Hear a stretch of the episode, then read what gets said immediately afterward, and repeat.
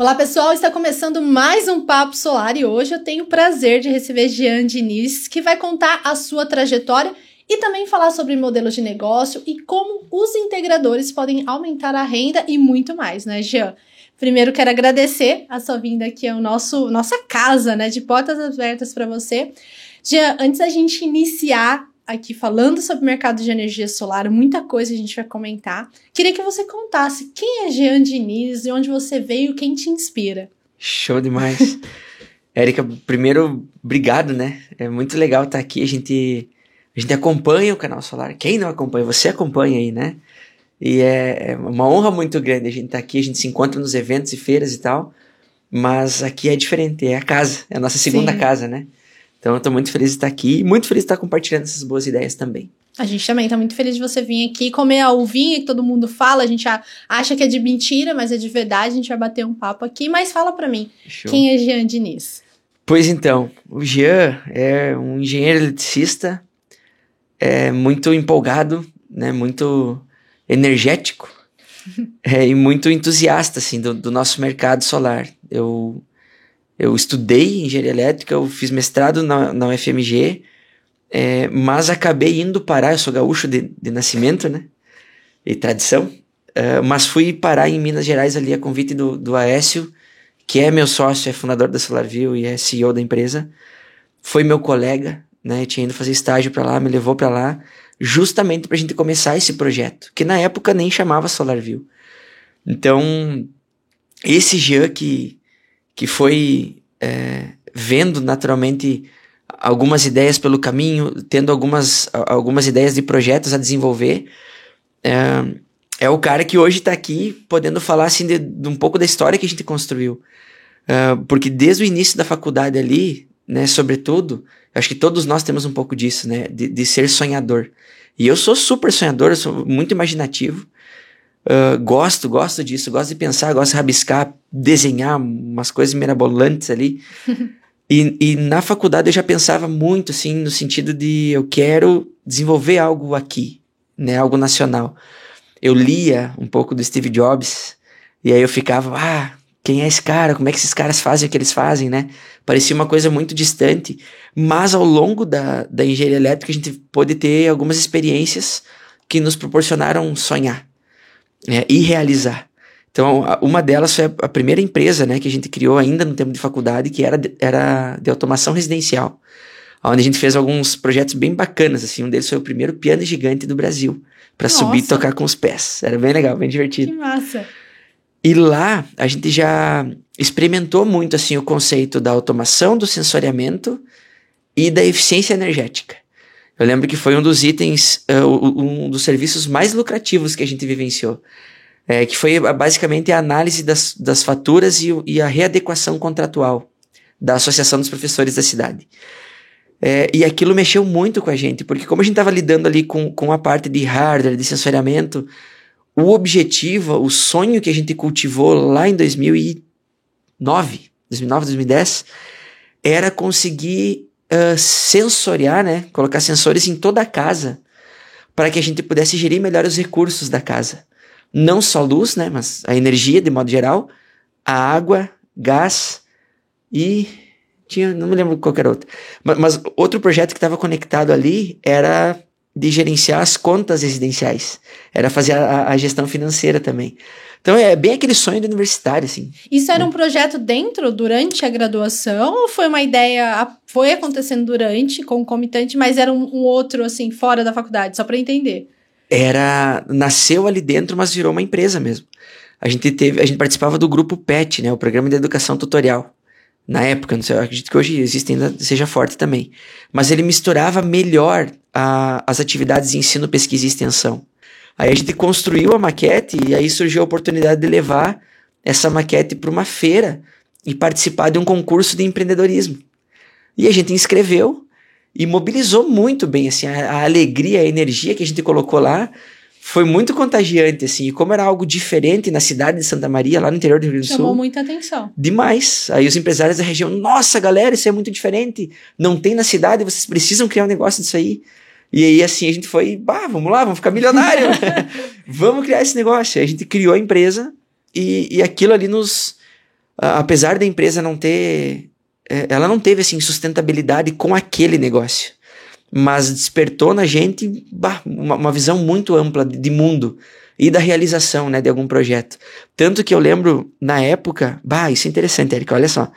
Isso era 2010, não, 2009 que a gente participou do concurso. O projeto que a gente submeteu para incubadora de empresas era de um controlador touchscreen que ia ficar conectado na parede e ter a planta da casa onde a gente ia poder mexer nela. A, a gente não sabia. Isso foi em 2010. 2010. Não, 2000, 2009 ou 2010? Uhum. Porque 2009 a gente ganhou o concurso, 2010 a gente submeteu, janeiro de 2010 ali, a gente submeteu o projeto para entrar na incubadora. Aí o projeto era esse. Aí a gente olhou uh, fornecedores na China, era um troço muito legal. Porque, meu Deus, eu tô falando com os caras aqui em inglês e tal, tô negociando. para nós era demais. E aí a ideia, a ideia que a gente tinha era de um iPad. Mas o iPad foi lançado em 2011. Olha que interessante, que legal. Olha só. Tá vendo? Só a gente não tinha ideia que aquilo fosse móvel, que nem o iPad. É, ia ficar na parede. E tanto que uma das coisas que a gente questionava é, cara, mas por que ficar parado na parede? Quem que vai deixar um troço desse aí? Na época, a gente chegou à conclusão que ia custar 18 mil. E isso inviabilizou o projeto. Por isso que tinha que ficar ali fixo. Não, Ou não. o projeto todo? O projeto todo. Co como a gente tinha estruturado ali a cadeia de fornecedores. Só que aí a gente viu, não, não, peraí, isso não, não vai fazer sentido. Quem é que vai comprar isso aí? A gente fez, fez uma breve pesquisa de mercado ali no interior e, cara, não faz sentido aqui. Aí então vamos, vamos pensar numa coisa um pouquinho mais adequada para o nosso mercado. E aí a gente decidiu prestar serviço de automação residencial, fazer projeto e instalação. É como no, no nosso contexto aqui da, da energia solar, né? A gente escolheu ser um integrador de, de automação residencial. Inclusive, Érica, a nomenclatura integrador, se eu não me engano, ela deriva do mercado de automação residencial. Porque quem atua no mercado de, integração de, de automação residencial são os integradores.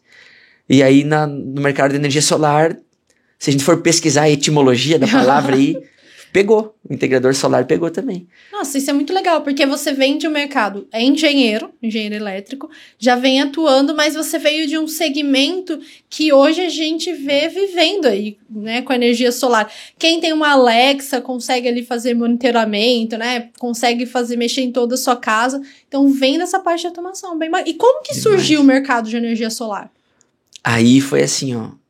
Uh, ah, só, só pra concluir ainda a pergunta de quem é o Jean. Sim. Importante eu falar e citar. É o papai do Pedro Henrique agora. A gente veio nas suas redes. Demais. É, é, dominou, ele dominou, tomou conta. E o esposo da Bruna, né? Porque essa pegada família, mais do que nunca, assim, a gente. Eu acho que é um desafio para mim, tanto quanto é para nós aqui, quanto para você que tá assistindo aí, que é, é, conseguir conciliar, né? Especialmente nesse momento de boom, esse crescimento, né? É, é, é, muita gente, é muito projeto, é muito compromisso para atender, é muita atividade para gerir, pessoas para gerir, os times crescem. E a gente não pode esquecer desse nosso lado família. Com certeza. E é um é, pilar. Aqui pra gente, a família é um pilar no canal Solar. Tanto que quando a gente conversa aqui, a gente tem colaboradores, mas a gente tem mais de 40 famílias aqui no, no canal Solar. Isso. E eu percebo isso conversando com os integradores nas feiras, nos eventos, que a família muitas vezes trabalham junto, né? A gente conhece aí empreendedores que hoje são renome no mercado que começou com a família, com a esposa, ajudando até no negócio, ou às vezes pode não atuar na mesma área, mas tem aquele apoio moral. Então, acho que todas as pessoas que passaram aqui Papo Solar deixou bem claro o valor da família. Acho que você não, não seria diferente, pai do Pedro, a gente vê aí sempre você falando desse, desse orgulho, falando que ele veio para mudar, te ensinar mais. Eu tenho certeza que muitas pessoas se identificaram dessa forma também. E aí agora a gente partindo para o mercado de energia solar, então como que essa parte de automação acabou coincidindo ali a parte de gestão que é hoje o que a SolarView oferece aí para os integradores? Aí que tá. Então, não dando certo a, a, empresa como um todo, nós éramos sete sócios, todos estudantes, ninguém, todo mundo sem dinheiro ali, é, e com meio tempo, né? A gente tinha, tinha muita energia, muita empolgação, muita ideia, mas não tinha tempo. A gente dividia ali com a, com a empresa, uh, com a faculdade. E aí, e a governança era toda desestruturada, era, era, era algo assim, uh, uma empresa de aprendizes, né? Aprendizes de empreendedores ali. Mas aí, uh, a gente uh, nos compromissos ali de, de estágio, a gente começou a perder alguns membros. Só que perder no bom sentido. Perder, olha, ele saiu porque ele foi fazer estágio, foi buscar mais conhecimento para trazer para a gente tentar estruturar a empresa da melhor forma possível. E numa dessas, uh, aí o Aécio, que é, sempre foi assim muito é, muito forte, assim, um grande líder da, da empresa, ele foi para Belo Horizonte trabalhar num fabricante e trouxe para a gente a visão, galera, nós não vamos funcionar. Porque não dá, é sete para tomar decisão, não é assim, as empresas não funcionam desse jeito. Então, eu acho que é melhor a gente encerrar nossa atividade, né? Cada um segue pro seu canto. E aí, pá, pra, pra mim aquilo foi, foi forte, assim. É um choque, né? Demais, porque, poxa, a gente tá construindo algo e tá, tá com baita potencial aqui. Uh, não vamos dar continuidade. E aí, a gente pensou, reuniu, conversou. E aí entendeu, assim, três quiseram tocar e os outros quatro quiseram sair e viver outras experiências. Então tá, então foi. Aí, uh, eu lembro que eu, eu fui trabalhar na, numa empresa muito, muito bacana que faz o monitoramento do gado leiteiro. E era tecnologia na veia, assim. é, tem um abraço para meus amigos Thiago, Thiago Guedes e o Leonardo Guedes, os irmãos que fundaram né, a Calmed. E, e eu tive a disciplina de geração distribuída e eficiência energética. Então, as duas disciplinas que eu, cara, eu pensei, graças a Deus, encontrei. Porque ao longo de todo o curso, não tinha, eu não tinha achado ainda um tema que tinha mexido tanto comigo quanto o tema do empreendedorismo e, mais tecnicamente falando, da geração distribuída e da eficiência energética. Isso foi durante a faculdade, a disciplina da faculdade. Isso, foi ali 2010, 2011. Aí, uh, nesse meio tempo, aí, aí, as histórias se separam para depois se juntar, né? O Écio ficou em BH, trabalhou em automação residencial e decidiu fazer mestrado. Aí ele foi fazer mestrado e conheceu o Elbert, que é outro mineiro, é, e eles dois viram a publicação da resolução, da resolução 482. Eles estavam trabalhando com os temas de mestrado ali na, na dentro da energia solar. Uhum. Tanto que o AS ele fez, o tema de mestrado dele foi construir um inversor. Ele montou um inversor e injetou é, potência, injetou energia na rede. E aí, é, e eu trabalhando lá né, no meu monitoramento do gado leiteiro. Aí eu saí, fui ser treinado na indústria automobilística, aí eu me deparei assim com aquela, aquela estrutura mais rígida da indústria mais tradicional, e eu pensei, não, isso aqui não, não, não dá muito certo, não é muito para mim, e saí. E ao sair, eu pensei, beleza, já que eu não fiz o Ciência Sem Fronteiras na época, eu, eu quero eu quero sair, eu quero viajar o mundo, eu quero conhecer né, o, o que tem uh, de eficiência energética e de energias renováveis, porque é com isso que eu quero trabalhar. E aí eu peguei meu porquinho, Quebrei ele e fui pra China. Melhor lugar, né? Demais, fui, fui com alguns amigos lá pra Canton Fair. E aí o, o Aécio enxergou, eles estavam ainda tentando estruturar o projeto.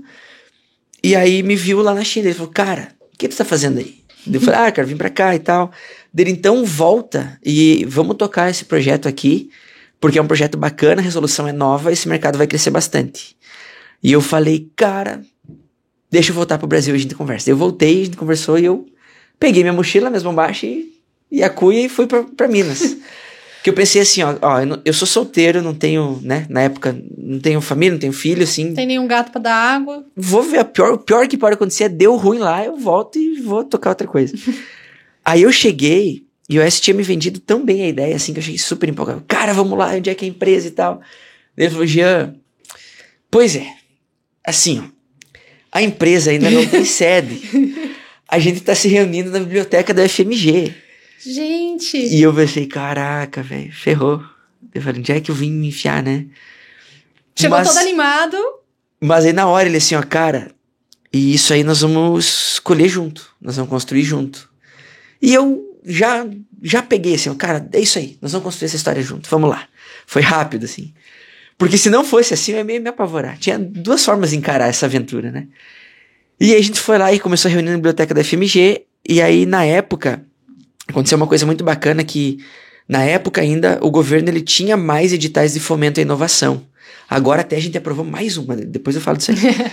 Spoilers. É, mas o bacana disso foi, era o seguinte, é, para incentivar o desenvolvimento de tecnologia nacional. E aí ele tinha aprovado um para desenvolver o primeiro inversor nacional. Isso foi em 2012. 2014. 14. Ah, é. então a gente já tem dois anos aí, já Isso. Tendo uma atualização, tá certo. Só É, a pra gente- contextualizar aqui o pessoal. 2011 a gente saiu da empresa. Aí 12 eu fiquei ali um pouco na 11 e 12 eu fiquei na- no monitoramento do gado leiteiro. Aí 12 e 13 eu trabalhei na indústria automobilística, daí saí e fui pra China em 14. Uhum. No início de 2014. Em abril de 2014. Aí cheguei em Minas em na metade do ano. Ainda no clima da Copa do Mundo. Muito clima de Copa. E aí, ali a gente começou a estruturar a empresa e viu assim, ó, cara, a gente tem concorrentes muito fortes, né? O mundo todo, a gente tinha listado mais de cento e poucos fabricantes de inversores na época. E vai ser difícil, eles têm produto, eles têm escala, eles têm preço, a gente vai penar. Então vamos começar mais light. Daí a gente lembrava muito da. fazia muitas analogias com a.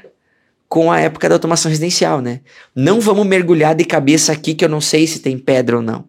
Vamos aqui no rasinho, vamos entrando devagar. Aí a gente pensou, beleza, o que, que é entrar devagar? É trabalhar com a gestão da informação. Porque se tem esse, esse volume todo de fabricantes, é muito provável que o integrador brasileiro, o de energia solar, ele não trabalhe com uma marca só. Trabalha com vários de acordo com o projeto, com custo, preço, tudo. Cliente que gosta de, uma, né, de uma, um projeto ou Mas outro. na época, Erika, nem, ah, ainda o mercado estava sendo educado. Mas, mas exatamente esses fatores que tu falou foi que a gente. É, é muito lógico pensar assim: que é, cara, preço, ah, prazo e qualidade. Basicamente, né? Sim. O prazo ali é disponibilidade. Eventualmente, algum distribuidor vai ter de uma marca e não vai ter de outra. Exato. O integrador não vai deixar de vender por causa disso. Então, beleza. Então, vamos fazer a integração dessas- desses monitoramentos numa tela só. Vamos, beleza. Aí a gente criou, na época, a plataforma para gestão da geração distribuída. E como é que a gente modelou isso? A gente pensou assim, ó. Quem são os agentes do mercado? São os fabricantes, os distribuidores, que na época tinha 13, eu acho. É, os integradores, Uhum. os proprietários, principalmente. Sim. Tem as concessionárias, tem os bancos que vão entrar, tem ó, o governo, tem as universidades, os desenvolvedores, e começou a mapear, mapear, mapear, mapeou um monte de gente ali. De falar, nossa plataforma ela vai fornecer informação para todo mundo viabilizar o seu próprio objetivo. Beleza? Beleza. Então tá. Mas vamos começar por onde? Aí, cara, vamos começar aqui com o integrador, centralizando os monitoramentos, porque só isso já vai dar um trabalhão. Beleza? Beleza. Então tá, então vamos. Aí a gente submeteu isso a um edital de fomento, mais um, e aprovamos mais um. Então a empresa começou, na época, lá em 2014, com 300 mil. Né? Dois projetos de, de 150 mil. É, o que é interessante, é muito mais do que nada, mas no contexto de desenvolvimento de tecnologia é muito É pouco. pouco, é isso É que eu tô. Eu, eu entendo um pouco de tecnologia em questão de investimento, não daria pra fazer muita coisa. Mas aí que entra a brincadeira dos guri. que tipo assim, como a gente não sabia se era muito, se era pouco, a ideia é, cara, vamos fazer. E se faltar dinheiro a gente vê. Beleza? Beleza, então vamos lá. E aí, a gente. Aí o Albert teve um papel também fundamental, também pelo sentido financeiro, né?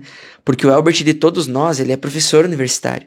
Então ele é o único estável. Era, era o único estável financeiramente.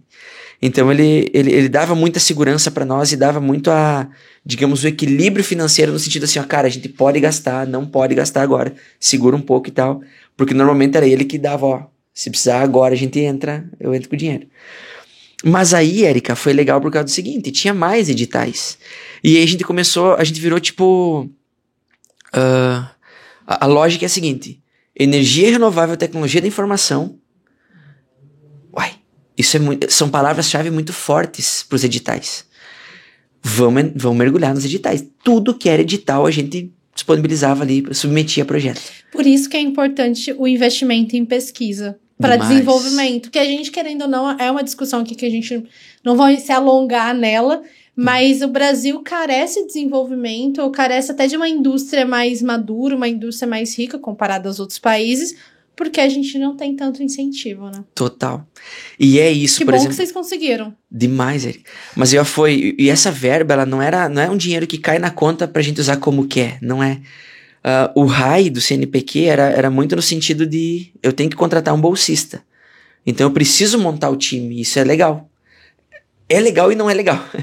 É legal porque porque te direciona, né? E não é legal porque, poxa, a gente queria, precisava comprar equipamento, só que comprar equipamento era com o nosso dinheiro. Aí limita um pouco também, a, onde você pode utilizar o, o recurso que você tem. Às vezes, um bolsista poderia contratar um e o outro restante investir em máquinas, Exato. Mas não dava. Não dava.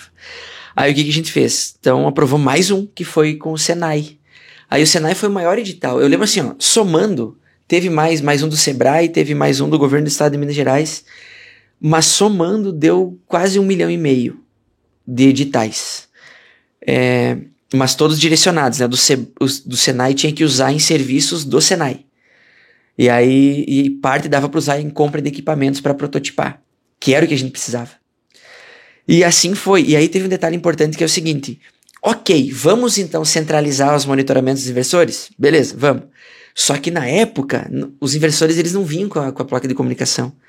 Na época não tinha isso. Então, a saída Nossa. foi: vamos criar a placa de comunicação universal. A gente precisa dos protocolos dos inversores, vamos largar ali dentro, ela vai virar o nosso tradutor dos, dos inversores.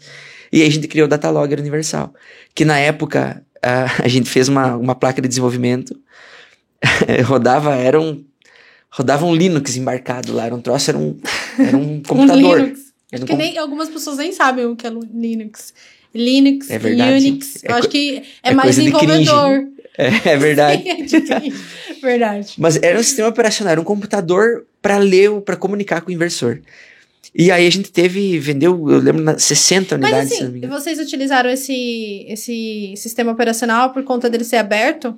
O código Sim, aberto? Aí sim. vocês conseguiam manipular isso. O isso Windows aí. não possibilitava, Macintosh nem é. Pode ser que sim, mas a expertise da equipe que a gente tinha, é, a gente trabalhava com as armas que a gente tinha, entendeu? Entendi. Pô, a equipe sabia lidar com Linux, sabia, então vai, vai o Linux. Era Tá. assim? não Tá. tinha. A, a princípio a ideia, não, a gente fez uma seleção toda, seria o ideal o processo, né? Mas não foi bem assim. Foi, cara, sabe mexer com isso, sabe? Então roda, roda esse negócio aí. Aí a gente vendeu 60 unidades, as 60 deram problema. Nossa. E aí nós, caraca, velho, deu ruim. E agora já era, e o que, que vamos fazer?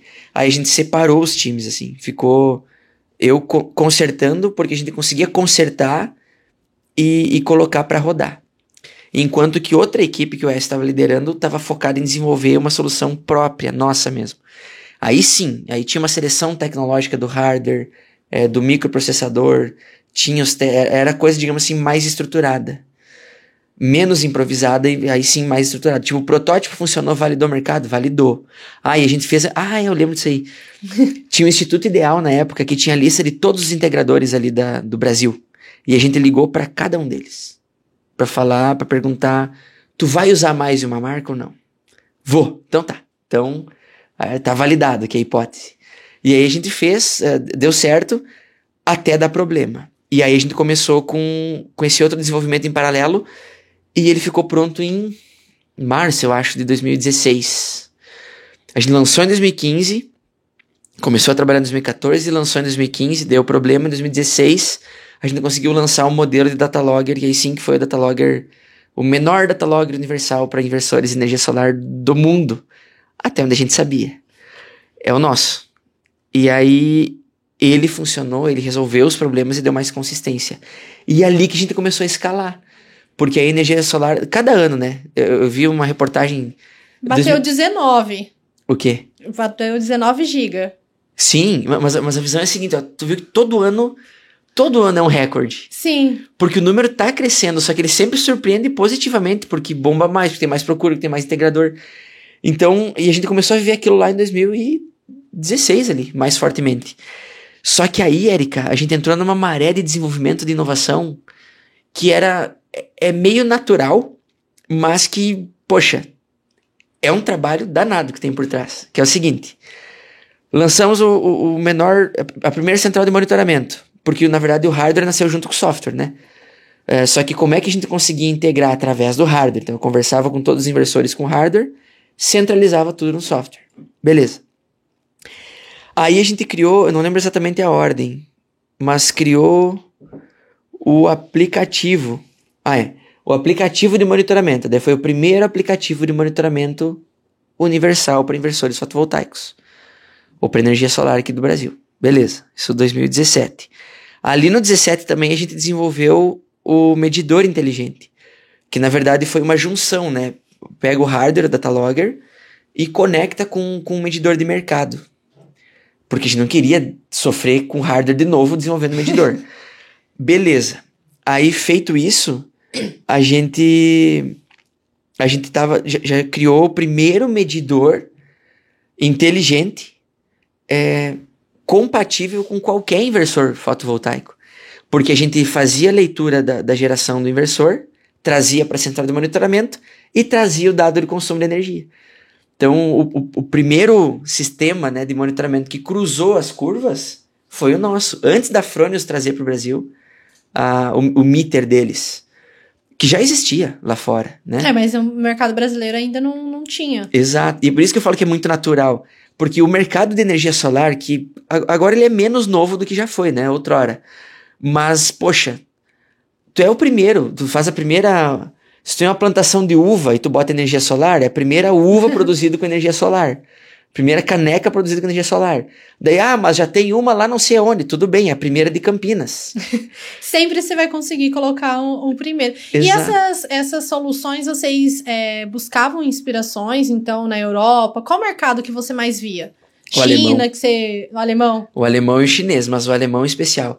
Porque, se eu não me engano, a Alemanha, ela foi pioneiraça, assim, na política pública, né? E em pesquisa também. É. Eu lembro que uh, eles, eles têm a resolução 482 deles lá, é de 1991, é? Olha, agora você pegou aqui, porque eu não, se falha a memória, não sei, não vou, não vou cravar. Tá. Pedi aqui pro pessoal, se você acha que é 991, coloca aqui, hashtag 1991 Alemanha. É, eu, eu lembro disso porque no, no meu mestrado eu fiz tipo uma timeline. E aí eu busquei essa informação e se eu não me engano é isso aí. E, ou seja, tipo, os caras eles pensaram muito antes, então é natural que a cadeia de, de produtos lá se desenvolva antes. E uma das soluções que, que a gente pesquisou e até tentou representar foi a SolarLog. SolarLog e Meteocontro. Ambas a gente pesquisou e viu, cara, é isso aí, é isso que a gente tem que fazer. E depois a gente viu a SolarMan, SolarMan, né, chinesa. E a gente pensou, cara, é esse o caminho. E a gente sempre foi se inspirando ali. Só que aí, Erika, por isso que eu falei antes ali de ser imaginativo, né? A partir de um certo patamar, a gente consegue criar muito facilmente. E é claro, quando a gente busca outras inspirações, isso fica muito mais claro. Um exemplo é o seguinte, que a gente fazia, a gente criou a, a primeira notificação de recordes de energia solar. Para que que era, foi criada a notificação de recordes? Era e, e eu lembro que ela, ela foi pensada para ser sempre às 18 ou 19 horas e no domingo meio-dia para que você recebesse no momento que você estava acompanhado ou do happy hour ou da família no almoço de domingo. Para virar assunto. Para virar assunto. Então era daí e a, e a notificação, ah é. E a central de monitoramento ali é a logo do integrador. Então a, a notificação era sempre assim, ó. Parabéns, Érica. O canal solar ou o integrador solar aí é, informa que você bateu o recorde de economia da sua usina solar. Então isso a gente criou. E isso foi baseado aonde? Naqueles aplicativos de corrida. Que eu lembro que na época eu tava correndo muito para tentar dar uma baixada. e aí ele, ele, ele falava: Ó, oh, parabéns, você percorreu a maior distância da semana. Percorreu a maior, o menor tempo Não, da quando, semana. No relógio, né? Quando você. O meu tem 6 mil passos, é meu, e minha eu, meta. É então, quando eu bato 6 mil passos. Parabéns, você é, é isso aí. Então a ideia é, é brincar um pouco disso, mas o brincar é, pô, tu dá uma notícia alegre que vai mexer na cultura da pessoa. Então é isso que eu vejo muito importante foi o que a gente viabilizou naquele momento.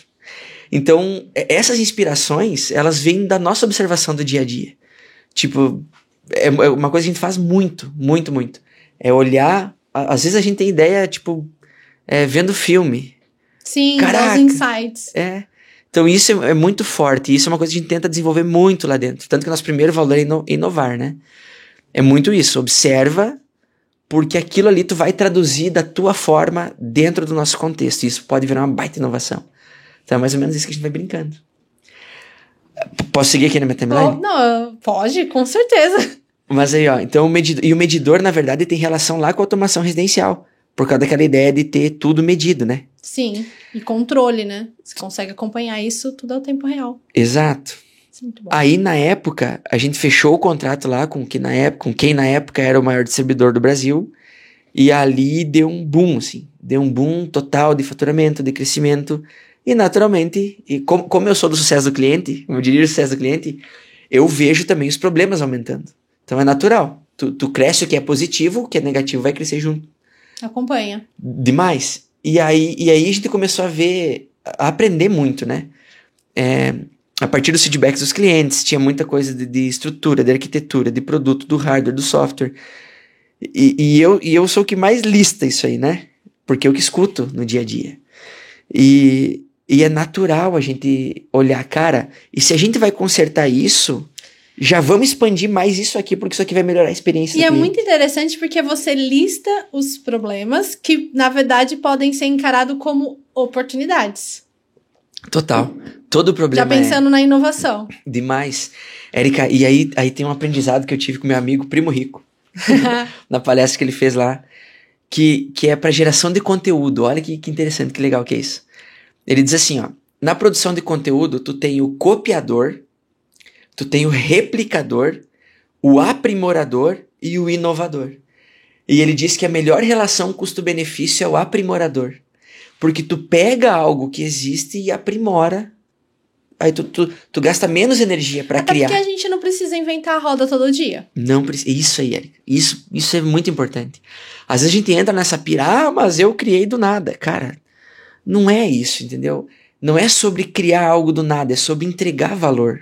Esse é a, o desafio.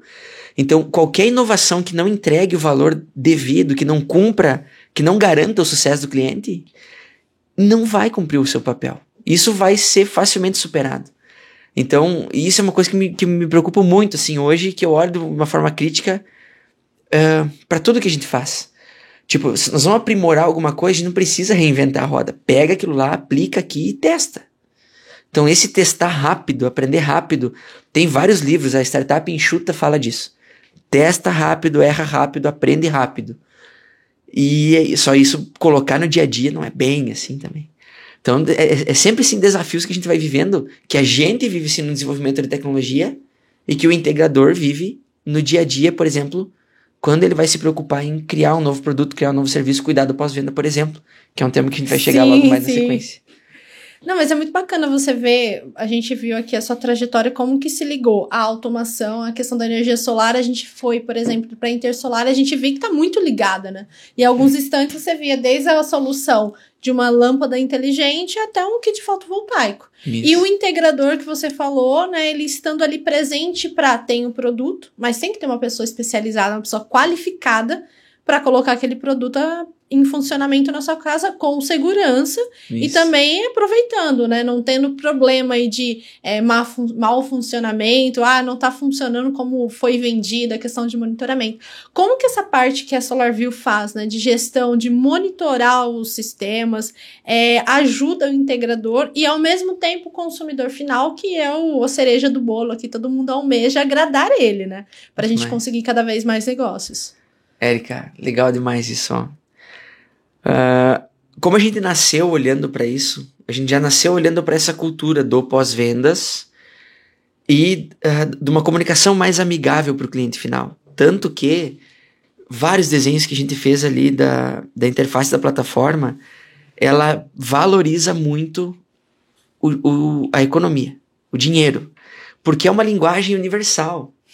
Então, toda interface, a gente fala muito aqui, tu, tu é jornalista de formação? Uhum. Tá, olha só. Tu, tu, tu percebe, talvez, com mais é, profundidade a, a importância da forma, não tanto do, não somente do conteúdo, mas também da forma de falar. O discurso, como é feito. Exato.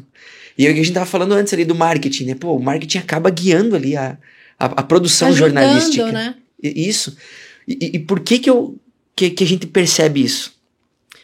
Porque o marketing, de certa forma, se a gente botar no Google ali, vai surgir lá. Marketing a arte ou a ciência de, de estudar ou entender o cliente é, e, e, promover a, a venda com visando lucro. É algo nesse sentido, tá? Uh, quando fala em estudar, entender o cliente, cara, é isso, a gente está entendendo pessoas. E aí a gente sabe, poxa, ele está interessado em determinado assunto, então é para lá que eu preciso ir, é aquilo lá que eu preciso produzir. Como a gente nasceu dali, né, olhando isso, e, e primeiro que era um desejo assim, cara, isso vai ser legal. A gente ligou para os integradores e validou que isso ia ser legal.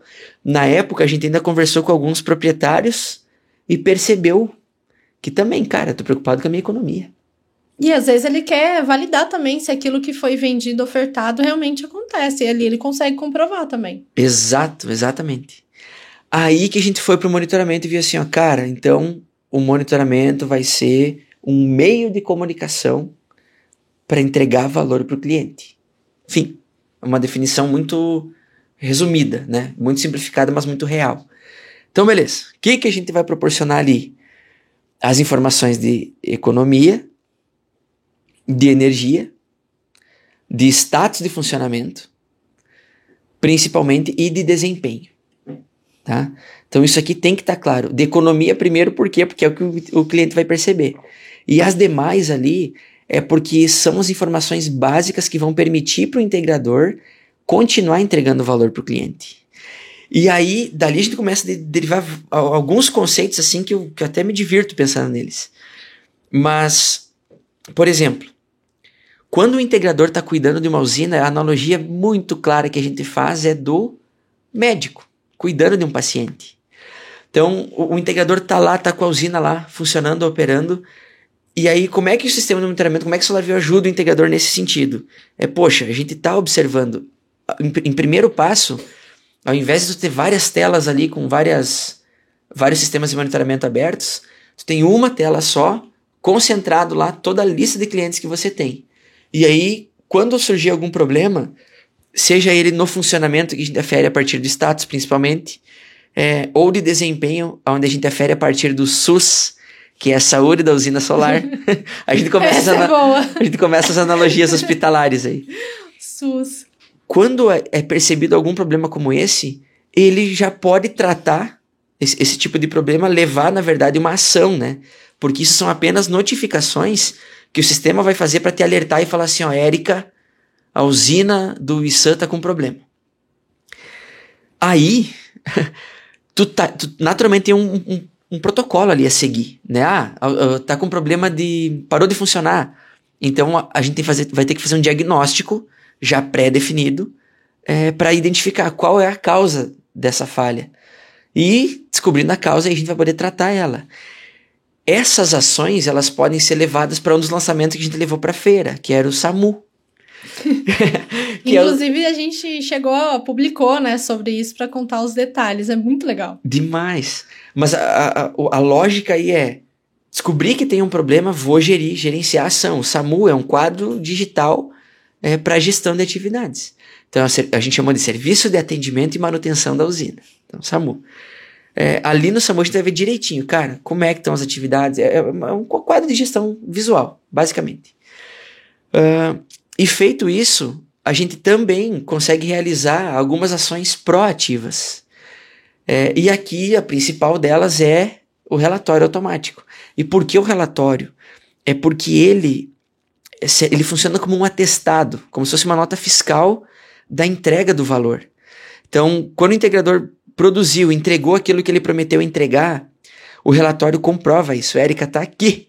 Né? A sua previsão de geração para esse mês era mil kWh e você e a gente entregou 950. Tá dentro das tolerância, 95% e tal. E além disso, a gente deu um passo além no sentido de duas formas. Uma é no sentido de integrar com a conta de luz. Porque o, a, o olhar é por mais que o proprietário ele tenha um sistema de monitoramento, a forma dele atestar e comprovar que o valor está vindo adequado, o valor que ele adquiriu, que é da economia, está uhum. vindo adequado é na conta de luz. Né? Se a tua conta vinha mil e baixou para 100, tu espera que gire em torno de 100. Só que se ela passa a vir 500, opa, ali está o teu alerta. Não, peraí, não era para vir 500, era para vir 100. Então, ele acompanha muito mais a conta de luz do que propriamente o aplicativo de monitoramento. Então, ok, se é a conta de luz que ele acompanha, vamos trazer ela para dentro do nosso relatório.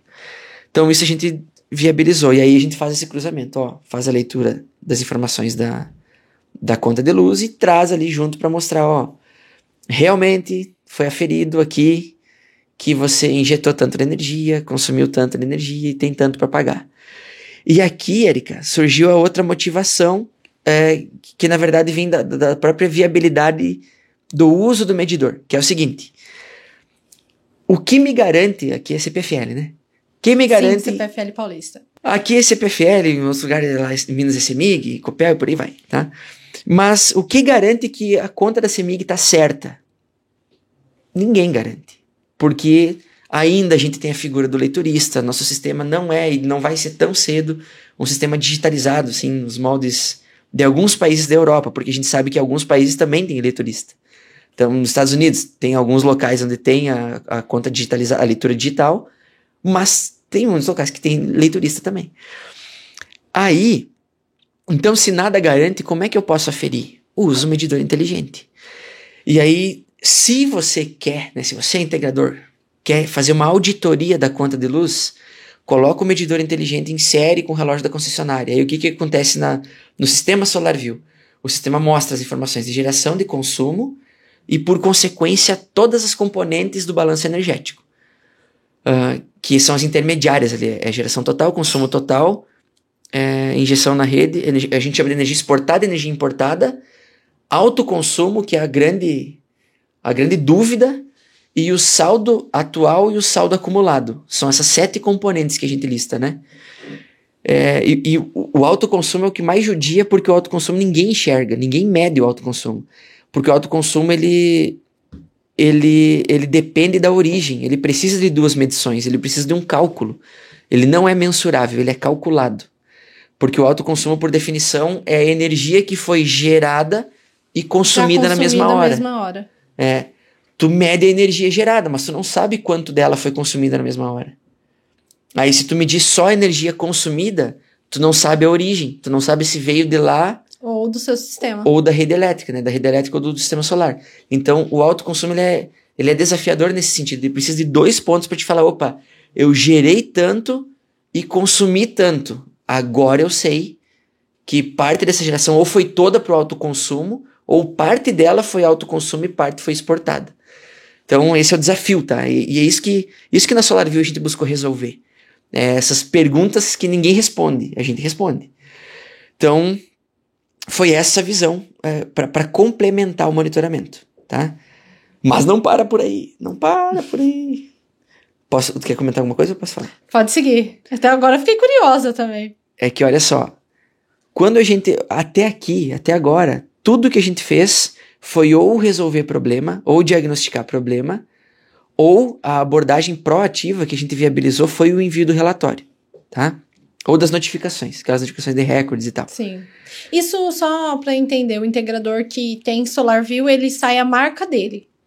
Para o cliente fazer aquela coisa que o integrador gosta, né? De mostrar a marca, de tornar conhecido. Então sai já a marca dele. Acho que é legal a gente falar disso também. Sim, Erika, isso foi importante porque olha só, lá em 2014, quando a gente pensou nisso, o que que, que, que a gente tava vendo?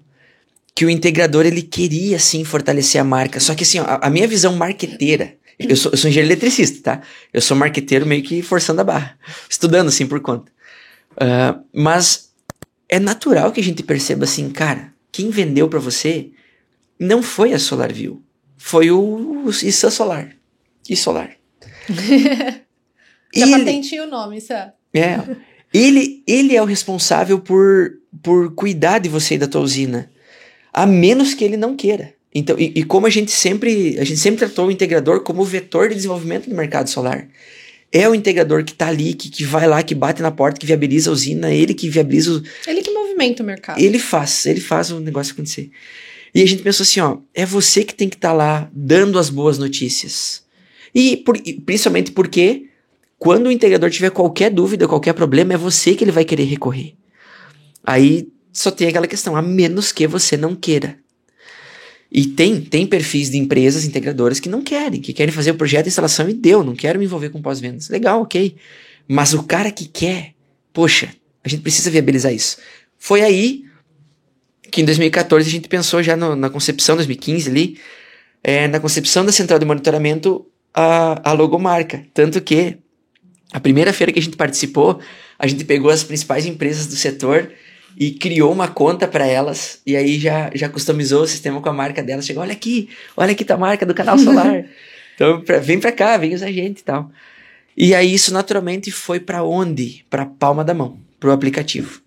É, hoje em dia a empresa que não, não faz desenvolvimento de um aplicativo mobile Exato. não, não pensa lá no. Não, não pensa no na frente, né? não pensa no agora. Exato. E isso, Erika, é muito legal, muito importante. Isso é marketing na veia, assim, no estudo da- do cliente, né? Porque hoje o cliente não é mais uma persona só. Hoje o integrador não é uma persona só. Hoje ele cresceu. Então, tem ele ali, que é o dono da empresa, que às vezes vai querer olhar o tanto de problema.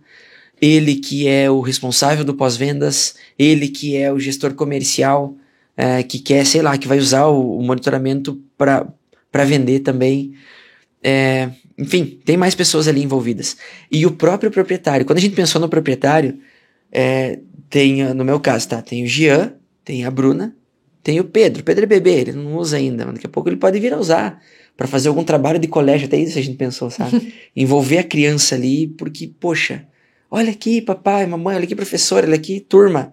Fiz um trabalho aqui sobre sustentabilidade e meu pai tem uma usina solar em casa. E eu consigo monitorar toda a, a- energia que é gerada e a energia que ele consome por meio de fontes renováveis ou não. Demais. Tem, ó, Bem o bacana. Fernando Sabino, nosso grande amigo também, lá, lá de, de Brasília, lá da Strong, ele, ele fez isso. Ele, ele levou para escolas e botou uma, uma, uma TV grande lá com monitoramento, porque aquilo foi usado em, em alguns trabalhos escolares. Então, esse, de certa forma, é um papel que a gente tem, que você tem aí, que é muito nobre e importante, que é educar as futuras gerações para tudo isso que a gente está fazendo. Porque são elas, né, daqui a pouco é o seu filhinho, que vai estar tomando conta de uma usina a hora que ela começar a perder rendimento daqui a 30 anos e precisar ser trocar, trocar os módulos, né? Mas voltando. Então, essa questão da logomarca a gente pensou muito forte e agora foi pro mobile porque o proprietário usa o mobile, ele não entra mais na web. E o integrador depende, depende do integrador. Ele vai usar, na verdade, a central de operação, a gente sempre pensou assim, a, o monitoramento como a central de operação e manutenção do integrador solar. TV e tal, o cara pá, tá lá monitorando, igual um ONS do integrador. Nossa. São vários ONS. Cada integrador vai ter o seu ONS. E, mas é natural que a ferramenta do aplicativo ela seja usada também. Então a gente fez essa diferenciação, né? Primeiro, permitir sim a customização, mas diferenciar o usuário proprietário do usuário integrador. Que é, eles têm visualizações distintas, o integrador gerencia muito mais Uhum. e o proprietário não, ele cuida mais da usina dele. É, uma- é um- é um olhar mais lúdico, assim. E tem um outro ponto que é importante, que é o seguinte: que a gente fez para proteger o integrador solar, que eventualmente pode acontecer alguma avaria.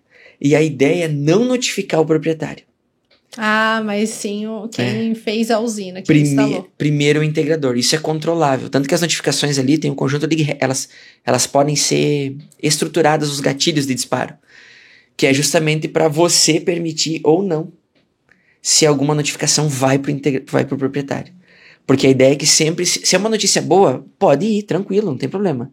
O, conceitualmente, tá? O que a gente imagina. Se é uma notícia ruim, espera, deixa eu te ligar. Érica, tudo bem? Aqui é o Jean.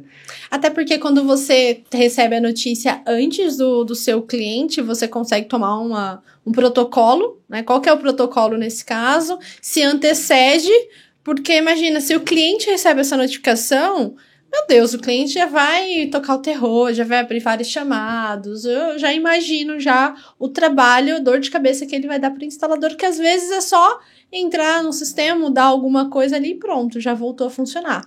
Então, é Demais. preocupação menor para o próprio proprietário, que é consumidor final, busca isso, uma solução que não tem dor de cabeça. Então, se ficar dando dor de cabeça, ele não vai gostar dessa solução. Érica, isso tem dois pontos muito importantes, que é perfil e contexto. Isso eu levo sempre, assim. É, se pega um cliente de um perfil já mais agressivo, ele vai... Porque o contexto da notificação, quando é algo ruim, que ó, parou de gerar, não é um contexto legal. Então, essa combinação é muito... É muito, como é a gente fala? Explosiva. É, então tem que tomar cuidado com isso. É por isso que, idealmente, eu sempre aconselho, ó, deixa a notícia ruim para você dar pessoalmente. Apesar de que é- essa é uma ciência que a gente está desenvolvendo. Ahn, a ciência do pós-venda solar. Porque tem. Eu acho legal falar isso porque é, tem toda uma ciência no atendimento. É, é que nem eu trato o sucesso do cliente lá na, na firma, tá? Para mim tem duas camadas. Uma é a camada de atendimento e outra é a camada técnica, né? Então o atendimento é isso, é como tu vai receber a pessoa, como tu vai ouvir ela. Às vezes ela vai, cara, ela vai explodir com você, deixa ela explodir. Vai ter que ser tipo psicólogo naquele momento, sabe? Porque ela precisa descarregar aquela energia que tá com ela porque ela, ela não, teve uma expectativa não atendida. Ok. Uh, depois, então, agora tu vai conduzir. Então esse é um jeito, tá? o jeito de brincar, vou brincar ou não, sabe? É, enfim, então atendimento. E a outra parte é a parte técnica, que daí sim é, opa, é, normalmente os principais problemas são problemas Wi-Fi. Eu cansei de vir até, até para Campinas eu vim muitas vezes. Só por conta da conexão. Para resolver problemas eu falava, cara, primeiro a gente orientava de lá. Esse era o protocolo, orienta uhum. de lá. Não resolveu, ok. Vou, o integrador não resolveu, vim aqui para estudar lá no início. Aí eu fui ver o que, que tinha acontecido. O cliente tinha trocado o nome da rede? Não. Ele tinha trocado a senha? Não. O que, que tinha acontecido? Tinha queimado o roteador dele, ele trocou o roteador, ele pediu para colocar o mesmo nome e a mesma senha. Mas o fato de ter trocado o roteador, aí tecnicamente até, até me exige demais explicar por que mas, mas Pode só ser o a frequência. Pode ser, mas o fato de ter trocado o roteador inviabilizou a comunicação, mesmo ele mantendo os mesmos parâmetros. Aí, poxa, tipo, o integrador tava com a razão. Ele falou que o cara não tinha trocado. O cliente tava com a razão. Porque não tinha trocado. Mas, poxa, deu, a gente incluiu no processo. O equipamento. Se trocou o roteador, tem que trocar. Então, esse tipo de coisa é, são itens que, se a gente tem preparado esse protocolo, esse diagnóstico antes, a gente tem isso para compartilhar com você é, a gente poupa uma visita. E a visita é, é o deslocamento e a hora técnica, durante o deslocamento e na execução da tarefa. Então isso é algo, é a ciência, entende? Que eu falo, são coisas que, que às vezes a gente não para para pensar. Mas se parar, a gente começa a perceber, poxa, realmente, realmente, né, tem esses atributos aqui de, de custo, eu não posso assumir isso sozinho. E, mas daí vem a próxima pergunta. Mas como é que eu trato isso? E aí que você tem que conversar com o Gia que Solar Vivo. É. e aproveitando aqui a deixa, eu vou chamar um breve comercial e a gente já volta. Agora, na volta, a gente vai explorar soluções de pós-venda e como que os integradores também podem aprimorar os serviços que eles oferecem. Então Demais. fica aí que a gente já volta.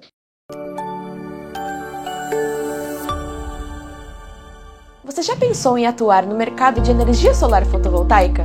Ou na sua carreira nos próximos anos? Se quiser garantir a sua vaga no mercado fotovoltaico, vem para o Canal Solar. Aqui você pode escolher entre mais de 10 cursos diferentes para se especializar na sua área e sair na frente da concorrência. Para garantir o seu ensino de qualidade, contamos com professores especializados que atuam diariamente em projetos e participaram de muitos cases de sucesso. Os cursos acontecem online e ao vivo ou no formato EAD, com aulas gravadas, para você poder estudar em qualquer lugar e quando quiser. Faça sua inscrição pelo site cursos.canalsolar.com.br e comece a construir o seu futuro com muito conhecimento.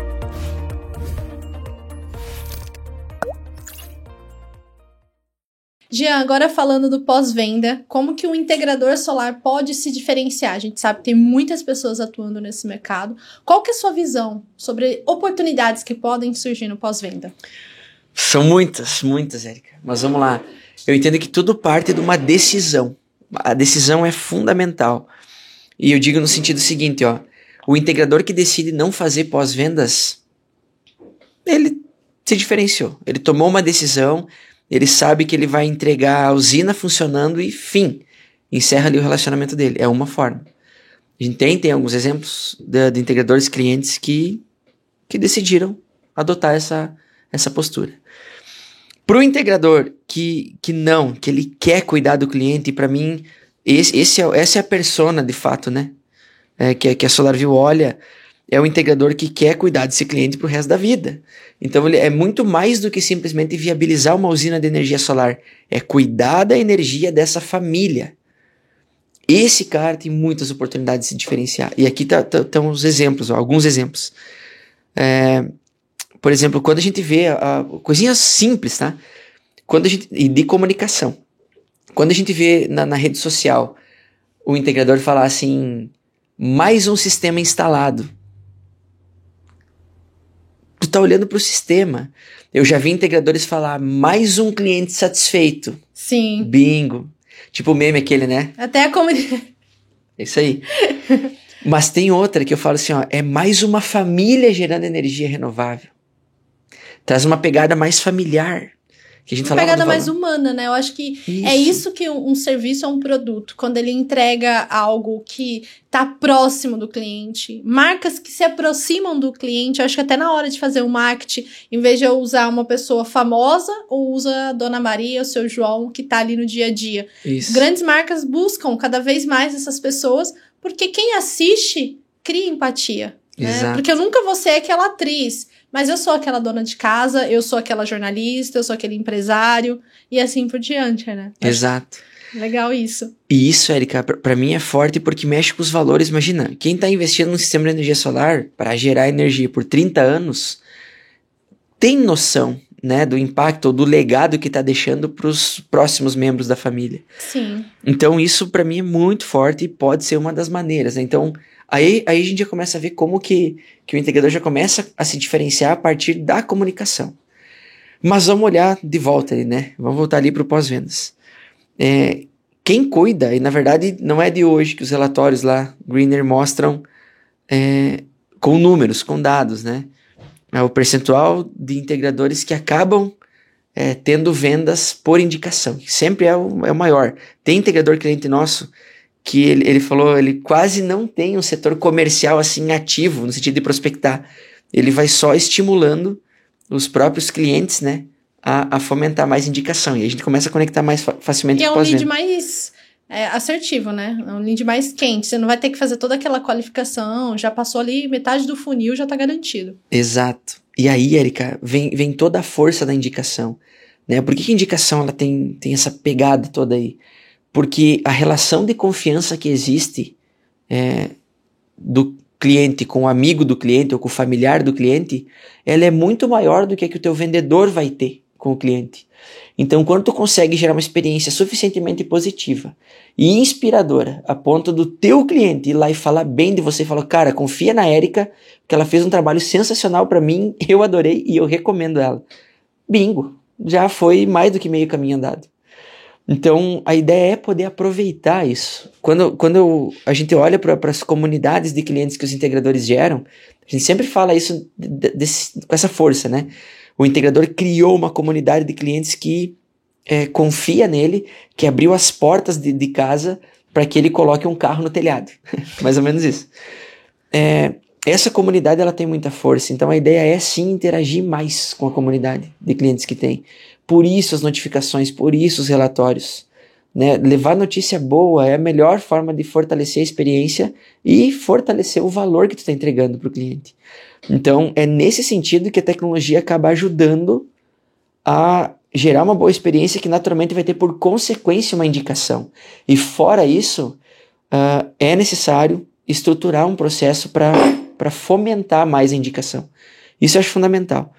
É, que é, vou- a gente sempre fala para os integradores assim, ó, cara, depois que tu instalou a usina, a tem, tem várias etapas ali até pré-instalação, tá? Mas na hora de instalar, na hora de entregar a usina, esse é um momento muito forte e muito positivo. Porque a partir daquele momento ali que tu vai fazer a entrega técnica, a partir daquele momento o consumidor de energia se transforma em um prosumidor de energia. Então esse momento é importante, é uma cerimônia, né? Tem alguns clientes que fazem isso melhor, outros nem tão melhor assim, mas a ideia aqui é até uma dica muito prática. Faça a entrega técnica com o teu cliente e transforme isso num momento mágico, né? Onde tu vai lá, tira foto com ele e fala, ó, a Érica escolheu a melhor canal solar, está aqui com você agora, gerando energia pelos próximos 30 anos. Faça você também. Já aproveita esse momento especial, já coleta um depoimento, né, do teu cliente. Diga como é, como é que tá, como é que você achou, como é que tu tá se sentindo. Eu lembro no, no Empretec do Sebrae, que eu fiz, que me despertou as habilidades empreendedoras. O, tu fez? Não. Tá. Agora eu já vou buscar no Google. Várias pessoas vão buscar, provavelmente. É fera. É, no Empretec, o, o seminário, eles sempre falavam isso depois de uma experiência. Qual que é o teu sentimento? Era muito mágico pensar isso.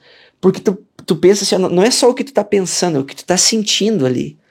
Então, isso, você, integrador, a equipe do integrador gera no cliente final. Então, coleta essa, esse depoimento. Depois disso, a gente tem a primeira conta, que a gente sempre elenca como um momento de esclarecimento de dúvidas. Porque a primeira conta nem sempre vem com a economia cheia, mas ela já vem com alguns atributos novos ali, que é energia exportada e energia importada. Então aquele é o momento de você largar o teu vídeo gravado por você mesmo no teu canal do YouTube, para gerar umas visualizações, um like, uma curtida, é, mas para explicar para ele que a conta está funcionando assim, assim, assim.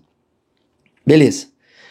Depois, o segundo mês é um mês muito mágico, porque é o mês onde ele vai perceber na conta de luz a, a economia. Então a economia vai vir cheia ali, com certeza, no segundo mês. Então, é um momento especial para te falar parabéns, Érica. Agora sim tu tá vendo aí a economia que você investiu e que você apostou. Agora os próximos meses que você vai ter, é, que você vai ver essa conta chegar, ela sempre vai chegar mais baixa. Parabéns. E você tá imune da inflação energética. E lá, lá, lá. Não, e já pode deixar um incentivo, né, pra pessoa dar um engajamento. O que, que você vai fazer com esse dinheiro? O que, que você vai investir? Vai viajar? Pode ter os outros relatórios. A gente sempre recomenda assim, cara, pensa com carinho na possibilidade de dar um ano, né, de acompanhamento. Por quê? Pra, porque tu gera aquela experiência positiva com um custo baixíssimo é, para depois, naturalmente, construir a tua, a tua jornada de venda. Mas vamos lá. Então, eu vou chamar a atenção ali para o sexto mês. É só para pular alguns, senão todo mês fica Pode, dependendo, pode até ficar um pouco chato, tá? Depende do perfil, depende do contexto. Mas aí, lá pro sexto mês, pode ter uma abordagem é, para ver como é que tá, para fazer uma avaliação, para verificar se tá tudo bem, para mostrar que tu tá ali, que tu tá acompanhando o sistema. E aí, a gente pula lá pro décimo segundo mês, que é, é, tipo, se a gente pegar a analogia agora, eu tô, eu tô com o Pedro pequenininho, é tipo mês versário, entendeu? Todo mês tu vai, oi, tu, ó, tô aqui, tô aqui, tô aqui, tô aqui. No primeiro ano, aí sim, aí se completa um ciclo. Aí é, é importante retomar, né? Tudo que aconteceu, toda a economia de todos os relatórios ali, até uh, a gente tem, tem um projetinho é, do relatório especial de um ano, tá? Porque o relatório especial de um ano é para simbolizar isso. Um ano de economia. E aí, agora sim é a hora de você tomar uma decisão, a segunda decisão importante. A primeira tu já tomou que foi instalar uma usina de energia solar conosco. Mas agora, agora é hora de fazer parte da comunidade ISA Solar. o ISA já pode montar sua própria integradora. Só as dicas quentes aqui, tá? Mas a comunidade ISA Solar, ela é uma comunidade onde você participa, é, você continua tendo os relatórios mensais, você continua tendo um acompanhamento, e aí você tem mais alguns benefícios que está montado no planejamento de cada integrador. E para isso, você paga apenas, você investe apenas X valor. E esse X valor a gente tem uns cálculos muito loucos lá para realizar, tá? Mas a, alguns deles é, é, o seguinte, cara, se a gente fizer as contas aqui, pensa assim, ó, tu tem, tu tem 30 dias de, de economia no mês, né? Uhum. São são 60 meios períodos, se a gente pega aquela curva de potência e divide no meio dela, tá? Então, a referência que uma uma referência que a gente indica sempre para os clientes, e tem alguns que seguem seguem ela, é que se cobre a metade de um dia de geração. Por que isso? Porque é pouquíssimo, sabe? É pouquíssimo. Com uma semana, tu tem tu tem 14, né? Uma semana cheia de 7 dias. Tem 14 meios dias, são sete dias inteiros. Uhum. Tu paga o ano com uma semana. Então, uma semana que o sistema fique com problema, tu já teria pagado o ano inteiro. É muito barato. Para que isso? E, aí vem outra analogia importante que a gente faz que é. Uh, mas o que está incluído nesse pacote, nesse acompanhamento? É a pergunta que vem no integrador. Cara, ali, da minha visão, a visão SolarView que a gente acaba recomendando é inclui ali o acompanhamento, monitoramento, diagnóstico remoto. Fim. E por que isso? Tem, a turma que fala, não, eu vou botar aqui um, uma limpeza também. Cara, cuidado com isso, cuidado com isso, com a limpeza. Porque olha só, a limpeza, ela tem. Vamos fazer uma conta de padeiro por cima aqui, ó. A limpeza ela tem o custo de deslocar para ir, o custo de realizar e o custo de voltar, né? Então, aqui é gasolina, aqui é gasolina, E essa hora de fazer, na verdade, ela é a hora, né? É a hora do profissional. O profissional e os produtos. Que normalmente são dois, né? Porque na verdade é eletricidade, às vezes você trabalha em altura, tu não vai, tu não pode mandar um só. Então, tu vai ter a hora de ir, a hora de voltar e a hora de realizar e os produtos. Então, esse custo aqui tem que estar tá super bem mapeado para conseguir incluir é, essa manutenção nesse valor. Então, esse é o cuidado, sabe, a tomar. E, mas assim, pensando assim, é, é muito simples, é muito fácil, é muito tranquilo. Tem situações, é, é tranquilo que eu falo de, de planejar e de já colocar para rodar. Uhum. Porque o aperfeiçoamento, isso é aí que eu falo, ó. Quando a gente vai desenvolver as nossas mirabolâncias lá, hardware, software e tal, a gente passa justamente por essas dúvidas. Mas será? Será que tá bom? Será que eu faço mais? Será que eu faço menos? Cara, faz o suficiente para entregar o valor, o hum. mínimo viável, mínimo viável, bem linguajar startup, né? O mínimo produto viável. Sim. E roda e vê. E ver Aí, como que vai ser esse resultado. Exato. Se vai ter mais custos, se o retorno vai ser bom, se está pagando para trabalhar. Exatamente. Porque aí, a partir dos feedbacks dos clientes, tu começa a melhorar. A partir do, ah, tomei prejuízo, vai acontecer. Já melhora. Já melhora a precificação, já formata melhor. Então, esse é o cuidado. É, é, é, é o cuidado ao testar. E nisso a gente ajuda você. É, pode chamar nós, tá? Porque é isso, o, o, a gente sofre essa angústia, mas a gente tá desde 2014 sofrendo isso. Então a gente aprende, né? Ah, já aprendeu uns remédios aí, né? Demais. Desenvolver. Demais. Sofre ainda, tem desafio, tem muita dúvida. Tem, a gente é humano, faz parte. Mas a gente já sabe alguns caminhos das pedras e consegue ajudar. E o outro olhar é o seguinte, é... O que que eu vou fazer? Aí é o exemplo das engrenagens que eu estava falando antes, tá? Que eu vou trazer para cá também, essa visão. É o seguinte, hoje o modelo de negócio do integrador está funcionando como uma engrenagem que está focada em vender e viabilizar a construção de usinas de energia solar. Essa é a engrenagem maior. O alto ticket, o alto faturamento, é, toda a equipe de engenharia, de instalação, está todo mundo mobilizado para isso. Ok. O pós-vendas e os serviços que estão associados ao pós-vendas é uma engrenagem que ela se conecta com essa principal mas é, essa aqui funciona por si só. É por isso que eu falei que tem, tem integradores que decidem, eu vou vender, eu vou instalar e acabou meu ciclo aqui. Uhum. Ele fechou, fechou o ciclo completo. E tá ok. Tudo certo, se, se é uma decisão consciente, tá? Agora, quem vai querer estruturar o pós-vendas junto, aí tem que pensar seriamente em ter alguém ali que não que não necessariamente está comprometido com toda essa engrenagem aqui, porque isso aqui é uma esteira de processos é, que começa lá na venda, que termina na entrega técnica ali. Ou eventualmente numa etapa posterior ali de pós-vendas, uh, que tem um, um, prazo limite ali para encerrar. Ou algum evento limite para encerrar. Mas uh, o pós-vendas em si, ele demanda acompanhamento quando a gente brinca e fala assim, um ONS do integrador. Uma central de operação e manutenção com TV e tal. Cara, isso aí é feito para ter acompanhamento, para ser outra esteira de processos, para que na hora que dê problema, tu consiga fazer o diagnóstico remoto e se não for o suficiente que tu consiga se deslocar até lá para resolver o problema, se for do escopo. É, é, isso que eu estava falando aqui antes da gente começar, né? Se o integrador ele opta por ter não só a entregar o sistema, mas ele faz o pós-venda também, ele tem que pensar processos e também profissionais para que o cara que faz a instalação ou a pessoa que faz a instalação, a mulher, o homem, não esteja comprometido. Então, eu mando uma equipe para fazer a instalação no, no norte de São Paulo. E aí surge um chamado. Aqui entender o que, que eu vou fazer. É. Eu acho que é questão de processo. Até porque você não pode. Um cliente que deixa de gerar energia é alguma coisa é uma coisa muito ruim é. porque assim como indica-se para poder instalar também indique-se para não instalar tipo aquele cara lá não vai porque quando eu precisei dele ele veio entregou bonito o sistema mas quando eu precisei dele ele mandou o profissional três quatro dias depois e, e o relatório lá na frente vai mostrar que aqueles três, quatro dias ele perdeu a possibilidade de economizar na conta de luz. Isso. Então, acho que é bem legal a gente mostrar isso, a questão de pensar equipe. E não pensar que também, não sei qual é a sua opinião nisso, é, um engenheiro não pode estar alocado em várias equipes para ter a questão da entrega, né? Se é. uma pessoa faz muita coisa, alguma coisa ela vai deixar de fazer bem. Érica, isso a gente vive na pele, é a gestão de pessoas e a, e a alocação, né, das pessoas. Veja o seguinte, ó, É, esse exemplo que tu traz é perfeito para ilustrar o tamanho da consequência. Uh, hoje o integrador tá com vários projetos, né? O mercado tá super aquecido, tá crescendo e tal, ok.